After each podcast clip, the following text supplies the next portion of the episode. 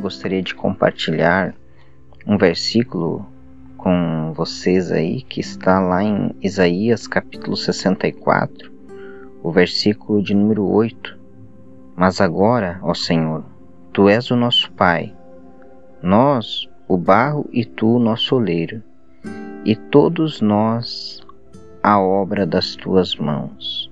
Né? Esse versículo muito lindo de Isaías, ele trata Deus como um pai e também como oleiro, né?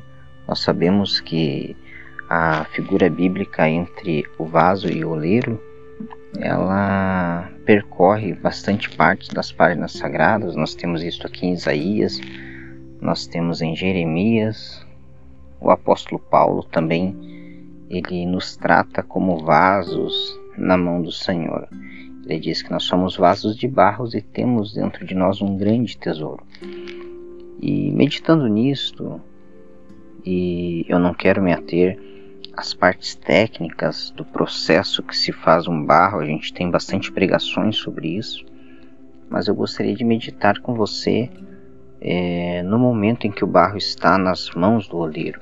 Né? Quando o oleiro pega o barro, põe ele sobre a roda e começa a trabalhar o barro a fim de fazer um vaso. É interessante porque o oleiro, ele quando põe esse vaso sobre a roda, ele já tem um projeto e ele sabe exatamente aquilo que ele quer fazer, a forma que ele quer dar a esse barro. O oleiro ele sabe exatamente o, a curvatura que ele pode fazer com esse barro. Ele sabe exatamente como serão as bordas deste vaso, quais serão as curvas deste vaso. E nós, como barro na mão de um perfeito oleiro, nós precisamos ter a entender que Deus ele sabe trabalhar nas nossas vidas.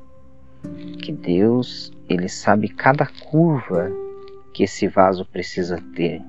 Ele sabe cada detalhe que este vaso precisa ter.